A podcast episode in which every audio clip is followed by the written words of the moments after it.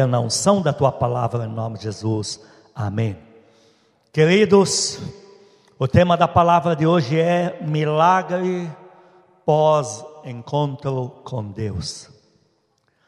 Nós, quando nos referimos a milagres de Deus, a gente gostaria de desembocar logo no milagre, aterrizar no milagre. Gostaríamos de já estar na linha de chegada. Mas milagres oriundos de Deus, à luz de toda a palavra, eles não são forjados assim.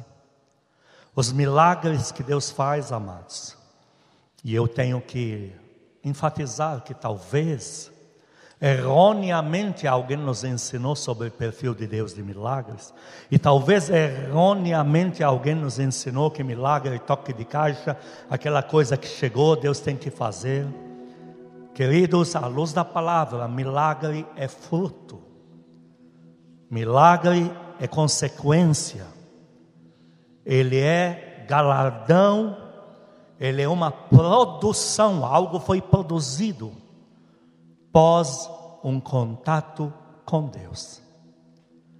Se a gente for pegar outro tipo de milagre, nós não vamos chegar a lugar algum, e Deus não vai endossar a palavra. Nós vamos ver à luz da palavra sete casos.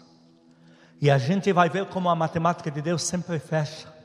O milagre teve que acontecer, mas por quê? Um poder de Deus teve que se manifestar, mas por quê?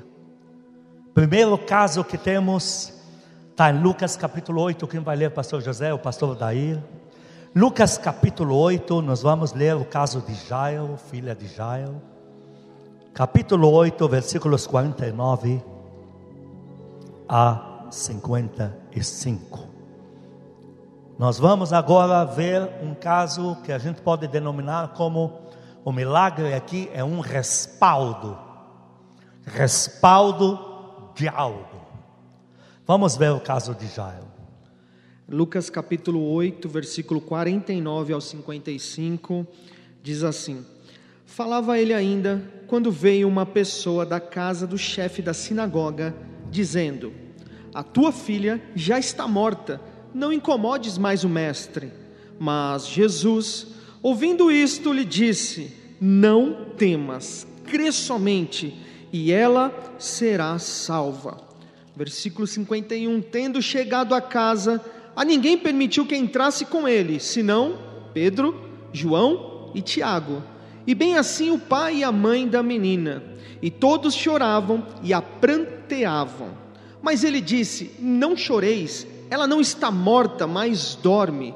E riam-se dele, porque sabiam que ela estava morta. Entretanto, ele tomando-a pela mão, disse em voz alta: Menina, levanta-te. Voltou-lhe o espírito e ela imediatamente se levantou e ele mandou que lhe dessem de comer. É a única vez que você vai encontrar o Senhor Jesus berrando, é essa aqui, a voz alta. Parece que ele quis enfatizar algo para alguém que está lá fora. Por que, que esse milagre teve que acontecer? Por que, que o Senhor Jesus insistiu?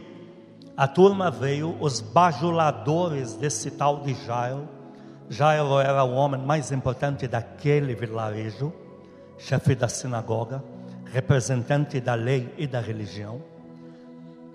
Os bajuladores desarmam a gente. Você está tratando com alguém, chega um bando de bajuladores dele, você se retira. Teu campo está restrito. Porém, o Senhor afronta todos eles. Eles falam: olha, ela já morreu. Você está esperando mais o quê? Deixa esse Jesus fazendo os milagres dele na praça, como já estão acontecendo e não dá para negar. Continue, porque o Senhor estava tratando de um milagre já sendo confessado. A mulher está falando, acabei de ser curada aqui. Então deixa ele fazendo os milagres dele aí, mas volta você enterra a tua filha. E o Senhor, à vista deles, publicou: não, não, não, ela vai ter que ser curada. Fica aí. O porquê?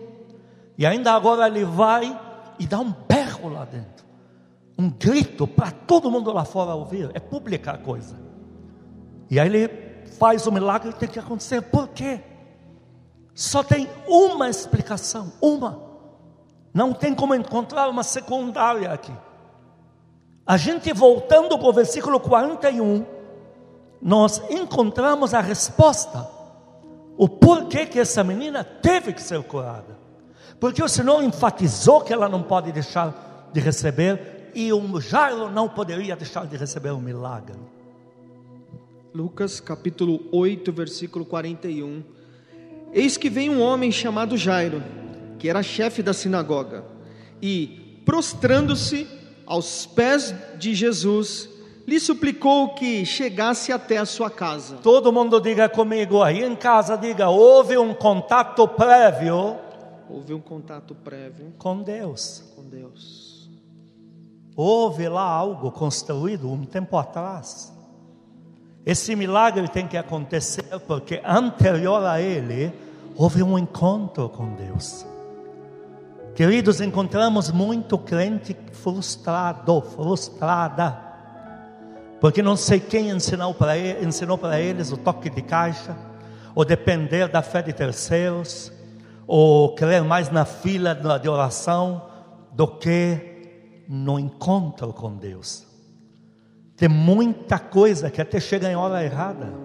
A pessoa, na hora que está menos esperando, vai lá, acontece. E a gente tem que lembrar essa pessoa. Não aconteceu porque você está incrédulo. Não aconteceu porque você não está bem.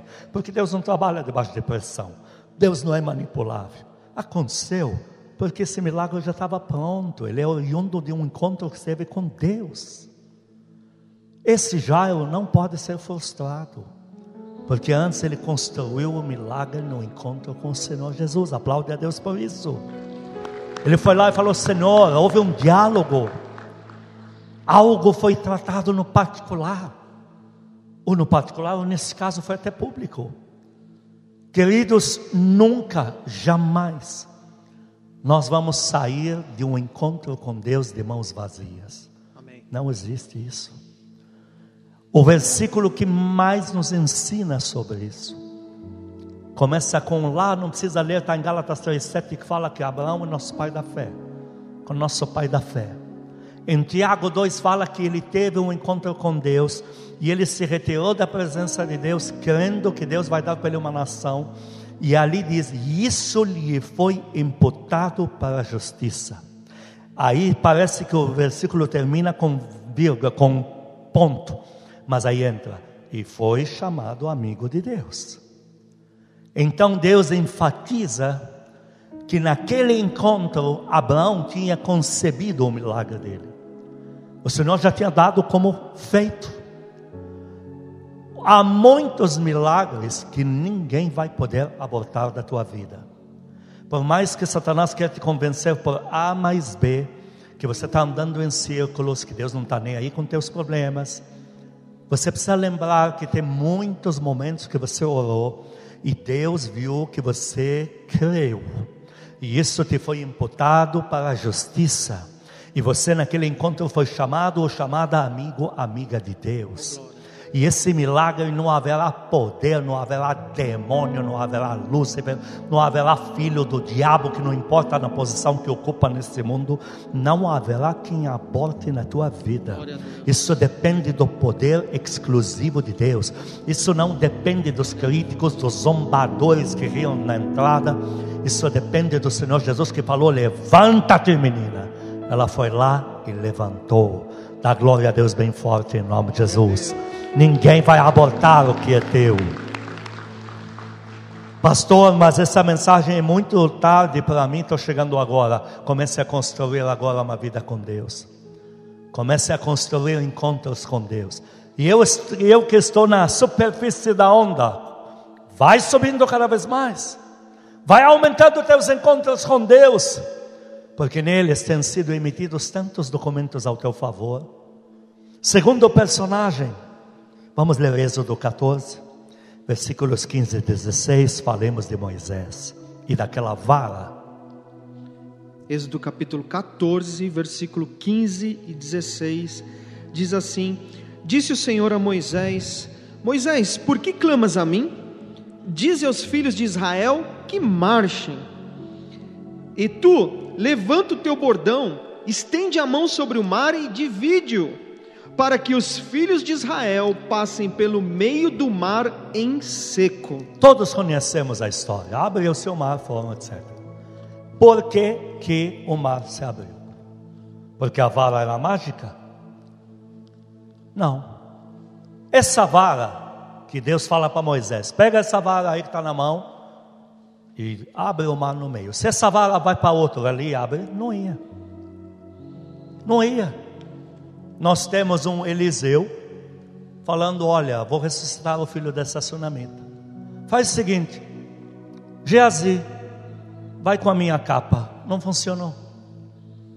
Não funcionou porque Eliseu não tem poder? Não. Porque Moisés, Eliseu errou? Não. Porque a capa de Eliseu não tinha poder? Não. Não funcionou por causa da mesma resposta que temos com Moisés. Na mão de outro não ia funcionar, porque não é varinha mágica. Mas por que na mão de Moisés funcionou? Porque o tal de Moisés, lá em Êxodo 3, tinha tido um encontro com Deus. Então Deus fala para ele: pega a tua vara. É algo teu construído entre eu e você no encontro que nós tivemos. Por isso, não adianta imitar os outros. Não existe réplica no reino de Deus. Não adianta, ah, olha, se eu roubar a vara de Moisés, não preciso de mais nada na vida. Não vai funcionar. O Geazi não funcionou na mão dele, porque a história provou depois que ele não construiu nenhum encontro com Deus. Ele só queria o que aparece agora. Ele vendeu a unção por dinheiro e se mandou. Aí a gente entende porque a unção não tinha funcionado antes porque não construiu com Deus, não teve encontro. Andava com o homem de Deus, mas ele mesmo não seguia os passos, porque o homem de Deus levava Geazi até um encontro com Deus, mas parece que Geazi ficava só de fora. É igual a muito crente que entra em igreja, aplaude pastor, acha a mensagem demais, acha que o louvor foi ungido, foi até não sei o que, me libertou, me limpou, chega em casa, mas não ora não clama, não tem, não tem essa, esse desfecho final glorioso de uma comunhão com Deus. E aí fica na deriva. E está frustrado, está frustrada, porque ele prometeu muita coisa. Mas ele esqueceu que tudo isso se valida na vida com Deus, no encontro com Deus. Então Deus fala para Moisés: pega essa vara sua, põe aqui, e vamos abrir esse mar. Funcionou, porque não é de última hora. Moisés já estava construindo uma vida com Deus, estava tendo muitos encontros com Deus. Você sabe quantas vezes, só à luz da Bíblia, Moisés se encontrou com Deus até chegar no Mar Vermelho? 18 vezes. Isso, o que está escrito na Bíblia. Na verdade, foram meses. Deus permitiu meses para tirar o povo do Egito, para dar tempo a Moisés de ter comunhão com ele o suficiente. Está aí. Porém, o mesmo Moisés prometeu para o povo de Israel que entram na terra prometida. E Deus falou para Moisés: eles não entram, porque eles não querem nada comigo. Tua palavra para pôr eles lá dentro não é o suficiente. Porque no meu reino, Deus fala para nós hoje: no meu reino não existe neto de Deus Existe filho e filha, gente que tem contato com Deus. Não se ampara em, ah, mas sabe quem foi meu avô? Meu avô foi quem mais salvou a alma para Jesus Cristo no Brasil. Queremos saber quem é você. Não queremos saber quem foi, queremos saber quem é hoje no presente você. Ninguém vai poder se amparar na mãe que é gloriosa com Deus. Tudo isso ajuda, mas isso não é a solução. O que Deus tem para te encontrar, para te entregar, só pode ser fruto de um encontro com Ele. Não adianta inventar mais desculpas, não adianta falar que não sabe orar, porque Deus não está te pedindo para orar para ser uma pessoa que tem que tagarelar duas horas para dizer que houve um encontro. Deus só está te pedindo para sentar numa cadeira confortável e põe um louvor e vamos começar, e assim começa. Daqui a pouco começar a haver um diálogo. Daqui a pouco você aprende a orar. Daqui a pouco você que não que tem, ah, mas eu tenho raciocínio tão lento, minha matemática assim de gerir próprios pensamentos não fecha, não tem problema. Você vai ficar entalado na cadeira lá, não vai falar nada, vai ouvir um louvor, vai pensar não sei o quê. Só que eu estou te dando a minha palavra de homem de Deus, no dia seguinte você vai ter saudade disso. E você vai dizer: Olha, mesmo com cara de tacho que não abri minha boca, agora eu percebo que foi tão bom. Eu acho que vou repetir a experiência. Dá glória a Deus por isso, em nome de Jesus. Porque a gente está na presença de Deus, ou para ouvir ou para falar, queridos. Mas tem que estar na presença de Deus. Tem que ter um encontro com Deus. Terceiro personagem, temos sete hoje. Segunda Reis, capítulo 2, versículo 14. Por que, que o manto de Elias funcionou na mão de Eliseu, meu Deus do céu? Está lá Eliseu, ele não teve tempo hábil para ser tornado discípulo de Elias, não teve tempo suficiente para aprender com Elias, ele foi introduzido de ultimíssima hora na, na trajetória de Elias. Elias está indo embora, acabou, vai dar suas últimas flechadas e, e some. E nisso Eliseu é introduzido. Então Eliseu não pode falar, eu sou discípulo de Elias nem era respeitado como tal. Não pode dizer comi um quilo de sal com Elias. Porém, o manto de Elias, ao subir Elias naquele vendaval, subindo, cai o manto, Eliseu pega. E agora ele põe a prova, leia isso. Segunda Reis, capítulo 2, versículo 14, diz assim: Tomou o manto que Elias lhe deixara cair, feriu as águas e disse: Onde está o Senhor, Deus de Elias?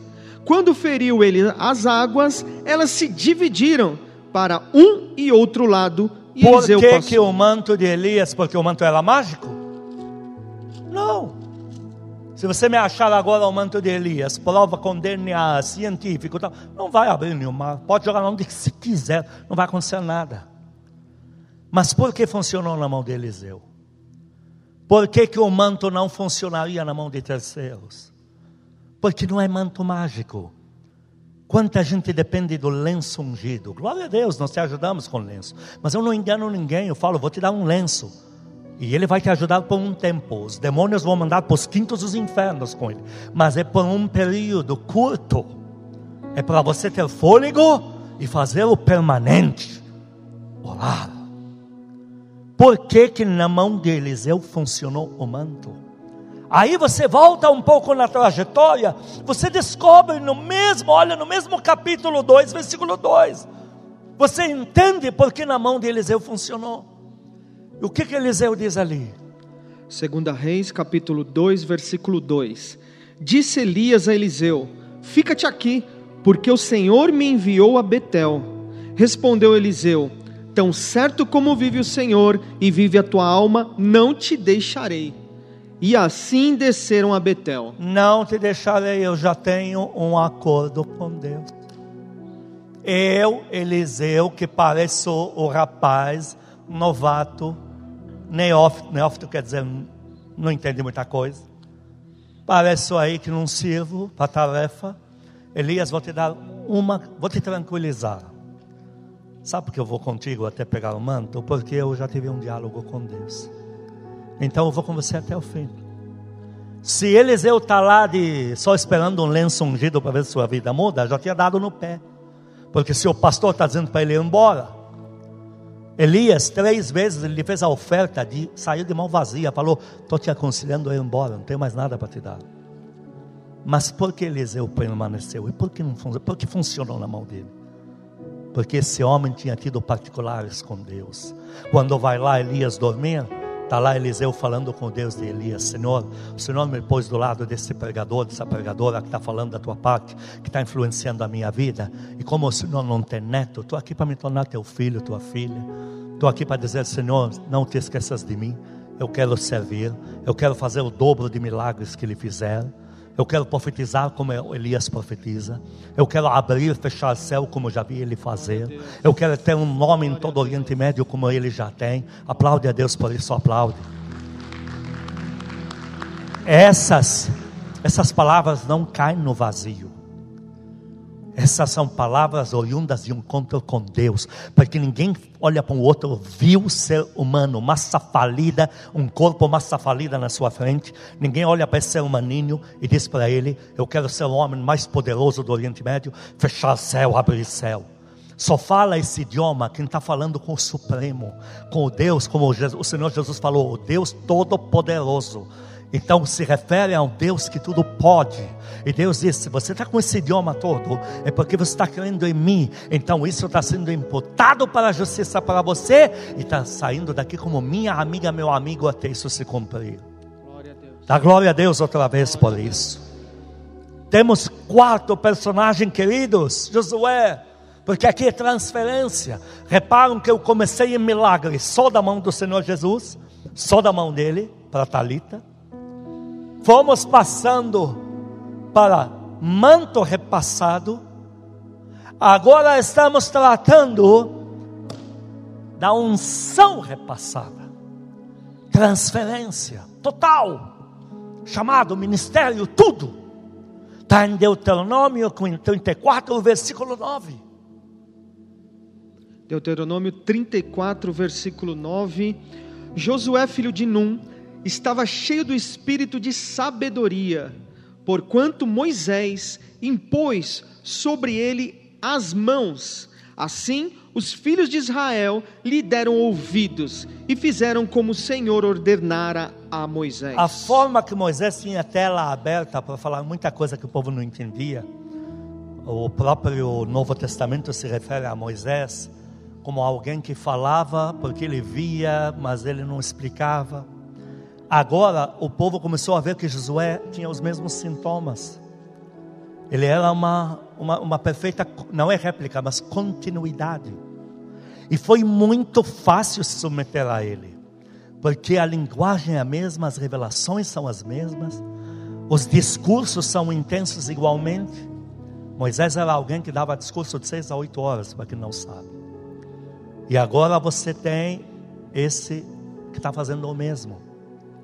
E tudo isso diz que foi por uma transferência de mão pública. Queridos, isso não basta. Eu já vi muita gente esperá-los ungir lá não sei o que para eles darem problema. Porque a unção põe para fora o que está escondido lá dentro. Aprenda isso. A unção é um fogo. E se lá dentro tiver água, evapora. Mas se tiver podre, vai aparecer tudo. Tem gente que esperou ser ungida para virar uma desgraça. Porém, aqui se impõe as mãos públicas e publicamente se evidencia o negócio para valer. Aí você me pergunta, por que funcionou aqui? Com outros 70 não tinha funcionado. Lá em Números 11, Moisés passou para 70, não funcionou. De 11 e 12, não funcionou. Mas aqui funcionou. E aí você volta na história, lá em Êxodo 32, olha que interessante. Em Êxodo 32, Deus deu ordens precisas. Deus foi, olha, enfático. Ele falou: Eu quero, é uma exigência. Eu estou mandando. Então Deus está dizendo, está se referindo a uma porta de entrada, está tá dando como você vai se portar para receber tudo que vou entregar agora. E ele diz: Eu quero 70 sábios entendidos, vivendo confortavelmente, porque onde Deus deixou esses caras, foi além daquela região rochosa. Eles estavam perto do rio, os filhos deles podiam montar para eles cabanas, eles já viviam mesmo em cabanas, em tendas. Eles estavam com andarilhos. Em vez da tenda ficar lá em Israel, no arraial, fica aqui. Eles têm comida, têm todo o conforto necessário. Mas fiquem aí. Aí ele fala: Porém, eu quero Moisés lá no monte. Ele não bebe água, não come pão, é um jejum comigo. Eu mantenho ele de pé. E nesse meio trajeto, ele fala, e Josué no pé do monte. Outro jejum, porque ele é seco, não tem água, não tem comida. Fica no pé. Todo mundo pensa que Moisés está subindo, mas se anoitecer, ele tem que voltar. Porque antigamente não tinha. A matemática de hoje, os recursos de hoje. Então, não tem carro, não tem lâmpada como hoje. É perigoso. Então ele vai voltar, ele não volta. E de repente, leia para nós um episódio que prova o porquê que funcionou a transferência para Josué. Lembrando, Êxodo 32, nós vamos ler 17 a 19. 17 a 19, Êxodo 32. Ouvindo Josué a voz do povo que gritava, disse a Moisés: Há alarido de guerra no arraial. Respondeu Moisés: Não é alarido dos vencedores, nem alarido dos vencidos, mas alarido dos que cantam, é o que ouço. 19. Logo que se aproximou de, do arraial, viu ele o bezerro e as danças. Então, acendendo-se-lhe a ira, arrojou das mãos as tábuas e quebrou-as ao pé do monte. Não existe passe mágico no reino de Deus. Deus não é bobo, o reino de Deus é justo, ele, ele dá a colheita do que se planta. O, o reino de Deus inteiro é determinado como retribuição. Você ora, o reino te retribui. Você faz boas obras para Deus, o reino te retribui. Você dizima oferta, o reino te retribui. Você perdoa, o reino te retribui. Agora lá está o cenário. Moisés não fica um dia, dois, fica 40. Sabe aqueles 70 sábios entendidos, podendo viver em cabanas, conforto, só ficaram ali, foram embora. Voltaram lá para Israel, se corrompeu todo mundo. X, Y, todos. Mas Josué nem está sabendo, porque ele nunca saiu dali. E você acha que 40 dias ficou fazendo o quê? Se queixando da vida? Amaldiçoando o Covid, lendo o noticiário de, de, de, de, de como é que está a Bolsa de Valores atual. Estava lá orando. E Deus só de olho naquilo. Oh, glória. Deus estava naquela hora olhando o pai espiritual e o sucessor. Ele estava dizendo assim: a orla do manto, ao pé do monte, quem toca agora é Josué. Olha lá. Deus não é bobo. Então, na hora da transferência final, ela funciona. E aí muitos pensam: poxa, que injusto. Tenho certeza que Moisés só pôs a mão em Josué porque ele é rico. Só pôs a mão em Josué porque alguém deve estar uma, dado uma boquinha e empurrado Josué na frente. O reino de Deus não tem idiotices, queridos. O reino de Deus, às vezes, tem pastor que investe uma vida no fulano. Na hora do poder do ministério, cai, cai no irmão que está chegando agora. Porque Deus lá no fundão sabe quem que está procurando Ele, quem que está falando com Ele, quem que está tendo encontros com Deus. Deus fala, não olha o que teu olho está vendo, porque nós estamos já já chegando em Davi. Não veja o que teu olho está vendo. Veja com o coração, veja como Deus vê. Dá para dar glória a Deus, queridos? Glória. O quinto personagem, Elias. Meu Deus do céu, Elias não era fácil, gente. O homem mais usado em poder, em fenômeno, colocou pavor no mundo era Elias. Ninguém mexia com o homem. Não tinha rei, não tinha imperador que ousava perturbar o nome de Elias. Se Elias chega na frente do reino e diz: manda esse cara vir aqui fora, o cara vem, vem pedindo perdão. Não pode ser imperador, pode ser quem for. Como pode? Recentemente, falando de Elias, eu te trouxe pontos do Novo Testamento. Quem é Elias? O que ele é capaz de fazer? Mas aqui eu tenho medo desse homem. Como pode? Quem é esse homem que todos os reis árabes da minha cultura tinham medo dele, que não era árabe? Quem é ele? Não andava com estrutura militar respeitável, viajava sozinho, e não tinha imperador que tinha coragem de mexer com ele. E aí você vai em 1 Reis 17, 1, você vê o aval. Um aval que está disponível, como diz lá em Hebreus 10, 19 e 20. Eu, o Senhor Jesus, abri um novo caminho para todos vocês. O menor, o maior agora pode entrar na presença do Papai do céu. Oh, João 4, o Pai procura a esses filhos, filhas, que falam com Ele em espírito e em verdade, que tem um tempo lindo com Ele, que falam que amam Ele. Dá para dar glória a Deus aqui? Glória a Deus.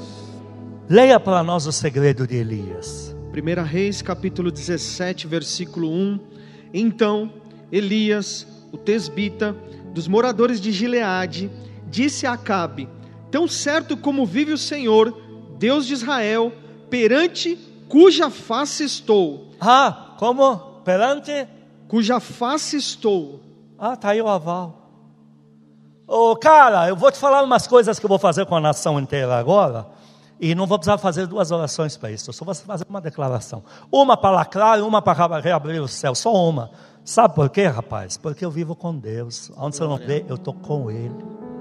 Vocês não vão aplaudir bem forte, não. Você não vai dar um glória a Deus aí na sua casa. Você não vai deixar a vizinhança saber que a filho de Deus.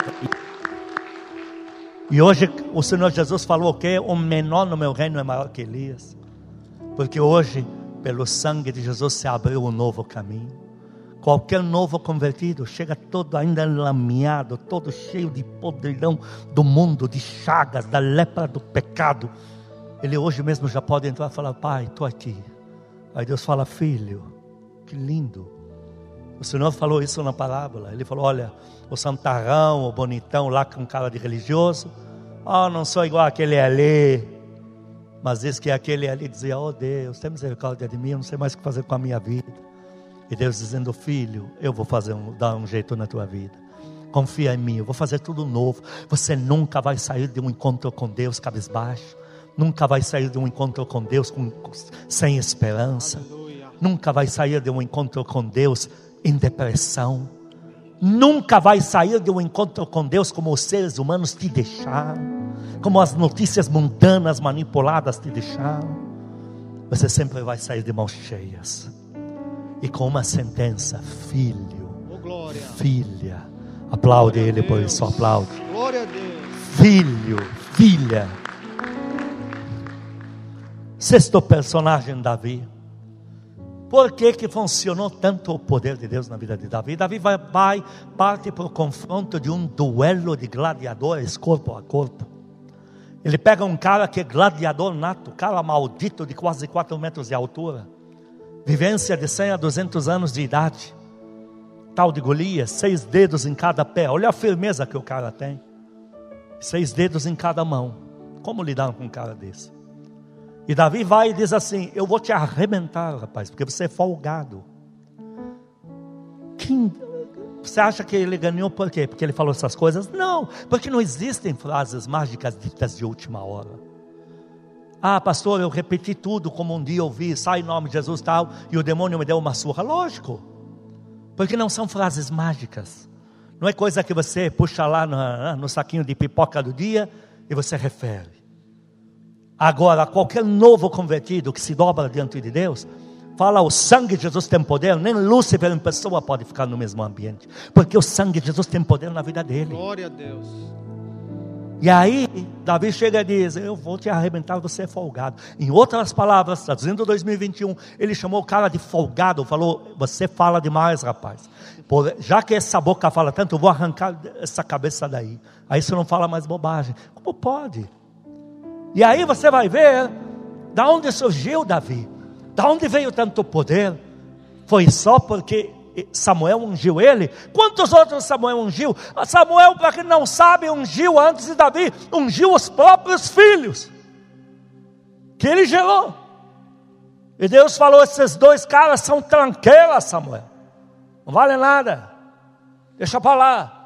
A nação chegou para Samuel e falou: esses caras nem põem a mão na cabeça da gente, são tranqueiras. Não tem neto de Deus, queridos. E Deus fala a Samuel: não são teus dois filhos, não. Você vai lá e vai ungir este. E aí você procura na Bíblia, Salmo 89, 19 a 24. É a sentença sobre a tua vida. O que você vai ler agora é a sentença sobre quem ora. Quantos aqui prometem que vão orar? Levante a tua mão. Quantos aí em casa, você aí em casa, não te vejo, mas Deus te vê. Levante a tua mão e diga: Eu oro a partir de hoje. Você que ora, você tem uma sentença bíblica, irrevogável, uma sentença dada por Deus, ninguém pode remover. Pode abaixar a mão, vamos ler isso. Salmo 89, 19 a 24. Versículo 19: Outrora falaste em visão aos teus santos e disseste: A um herói concedi o poder de socorrer no meio do povo, exaltei um escolhido. Encontrei Davi, meu servo, com o meu santo óleo ungi. Diga comigo, Deus encontrou.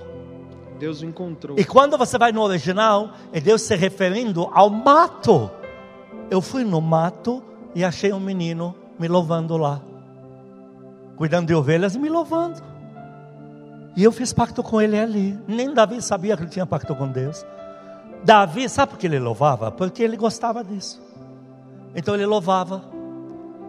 Ele não sabia que ele estava fazendo pacto com Deus. Davi se apegou a Deus porque os homens não queriam ele. Davi não era bem quisto nem pela própria família. Ele não tinha feito nada de errado, era coisa de aparência, de nascimento. E aí era rejeitado. Então os homens, os seres humanos excluíam Davi, ele, glória a Deus, recorreu aos braços de Deus. E esses encontros dele ficar louvando, Deus encarou como pacto e fez pacto sem Davi saber. Quando Davi é chamado, não sabe para quê.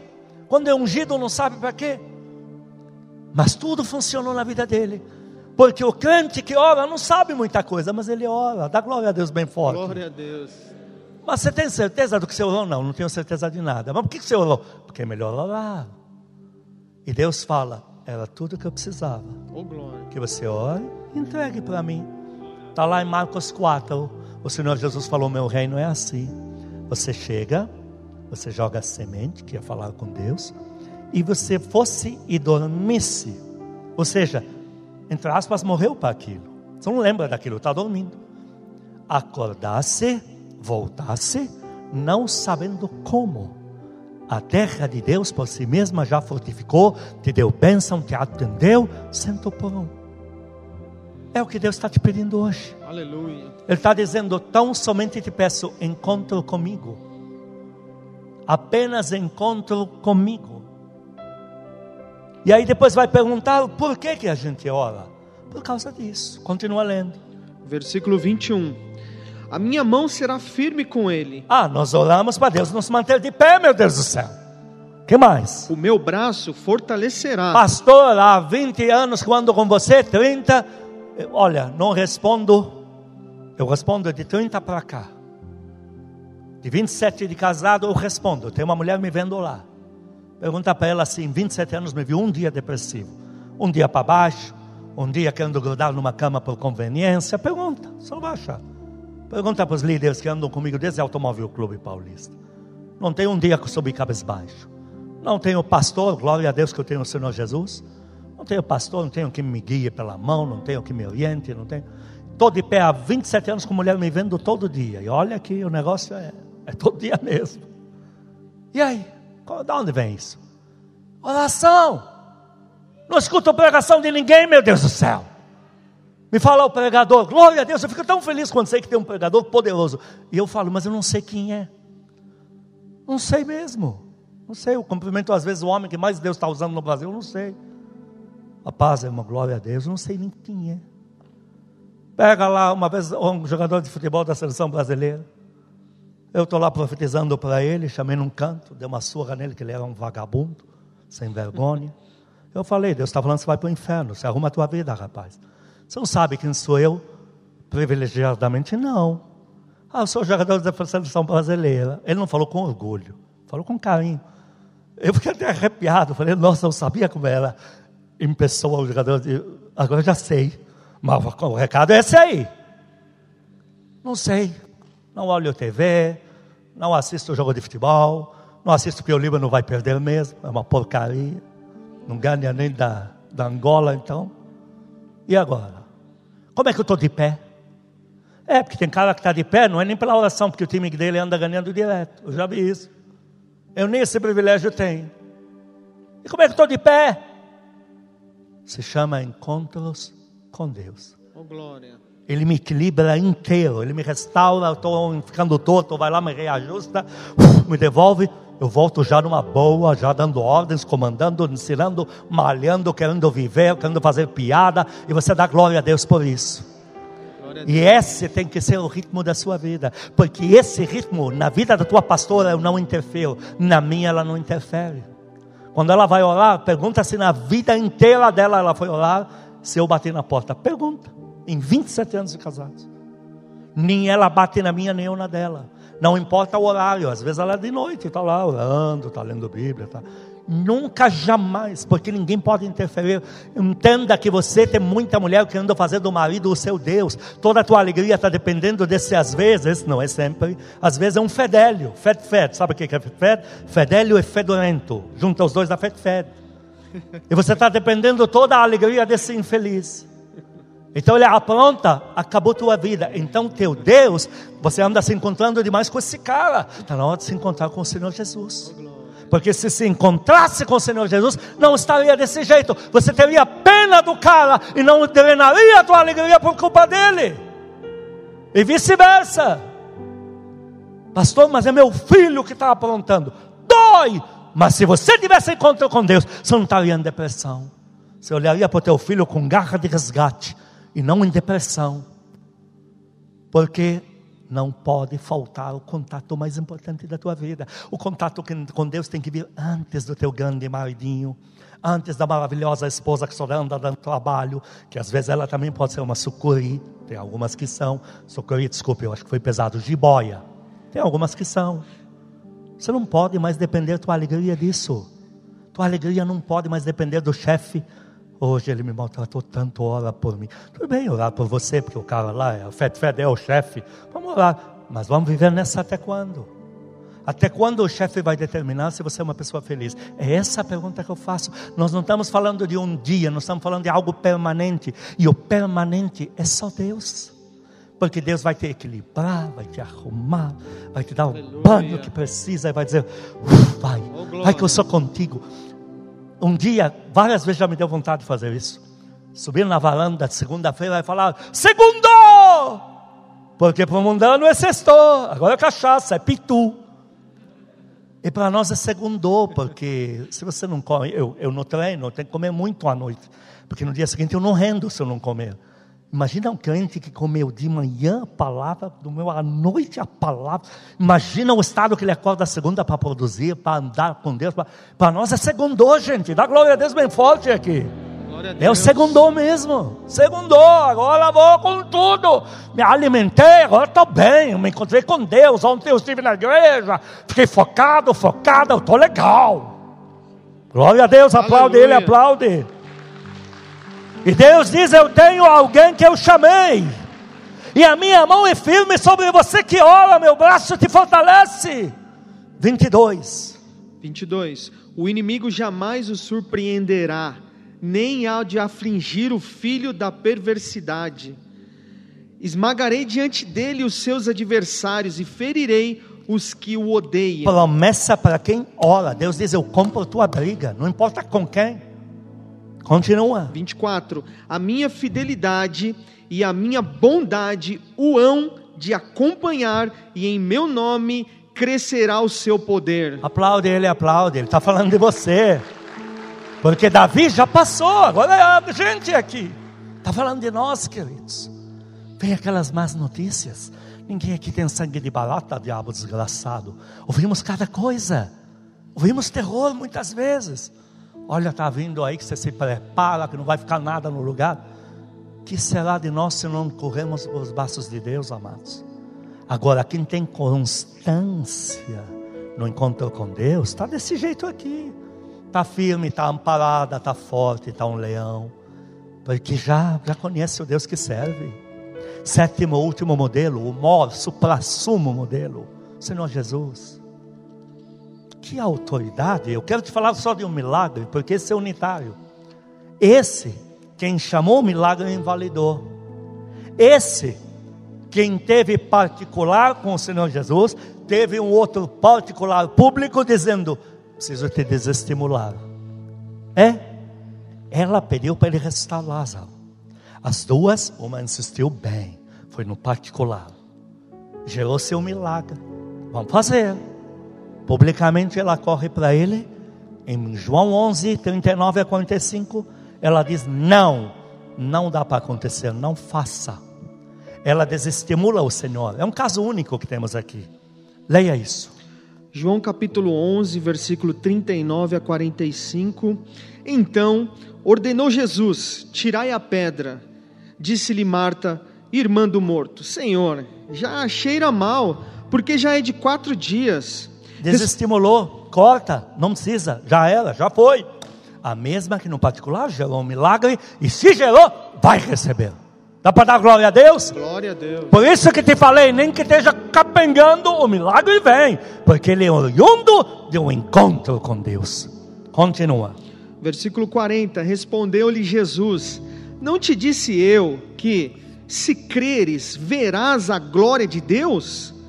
Tiraram então a pedra, e Jesus, levantando os olhos para o céu, disse: Pai, graças te dou, porque me ouviste. Aliás, eu sabia que sempre me ouves. Não só com ela falando desse jeito, eu ainda vou ressuscitá-lo, como eu sei que o Senhor sempre me ouve. Que lindo. O Senhor falando, Pai, eu já sei, não há o que eu peça que o Senhor não faça. Eu já sei que o Senhor me atendeu. Continua. Mas assim falei por causa da multidão presente, para que creiam que tu me enviaste. E aí ele chamou Lázaro, Lázaro saiu para fora, a turma creu. Qual é o segredo? Terminamos em ah, Mateus 22, 37. Está aqui o segredo. Qual era o segredo do Senhor Jesus, que mesmo desestimulado, o milagre ainda faz? E ele afirma: não há nada que eu peça que meu pai não vá fazer. Tem gente que me fala, mas pastor, o senhor não falou tudo que eu pedi ao pai, ele me dará? Ele não me dá. Então, você anda tendo os encontros com o Pai Celestial como o Senhor Jesus tinha? Porque mais encontros tiver, mais você é um Jesus na terra. Dá para dar glória a Deus? Glória a Deus. Então o Senhor, com esse versículo, Ele nos dá a chave. Ele nos diz, nos afirma, que poderíamos chegar a dias em que Deus não nos negue, não negue mais nada. Leia o versículo para nós. Mateus capítulo 22, versículo 37.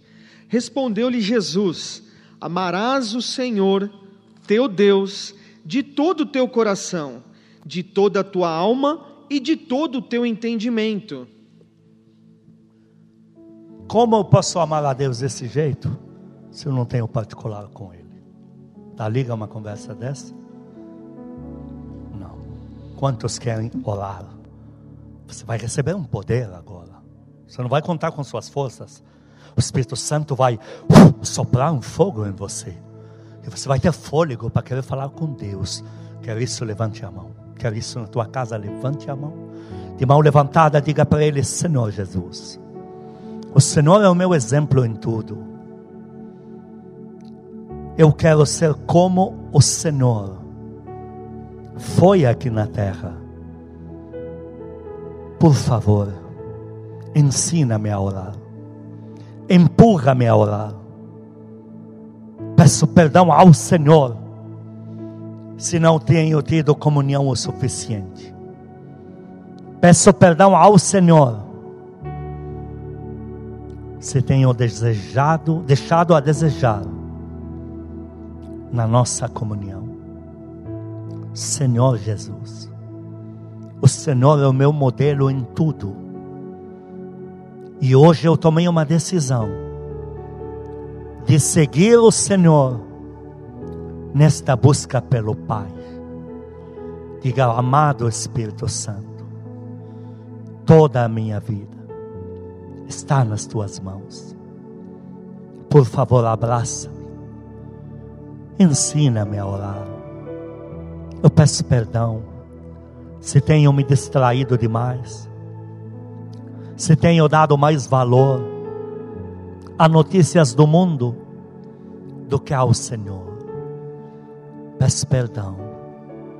A partir de agora, eu me entrego por completo nas tuas mãos. Ensina-me a orar. Ajuda-me a orar. Pai amado, Pai celestial, eu vou procurar no mundo inteiro e não vou achar um pai tão bom como o Senhor. Eu estou de volta. Diga para ele: teu filho, tua filha está de volta. Eu peço perdão se não tenho buscado o Senhor como deveria. Se soltei a tua mão, mas a partir de hoje, tomei a minha decisão o Senhor vem em primeiro lugar na minha vida. eu e a minha casa já somos o Senhor, serviremos ao Senhor. Abra as tuas mãos, último gesto, diga: Eu tomo posse de tudo que o Senhor me dará, como seu filho, por este mimo que a palavra de Deus me garante. Eu e a minha casa não terminaremos como o mundo anda dizendo. Nosso final será trágico, mas será glorioso em Deus, de muita prosperidade, para a glória de Deus, para a nossa alegria. Aplaude o teu Senhor, aplaude, amém, amém. Graças a Deus, amém, amém.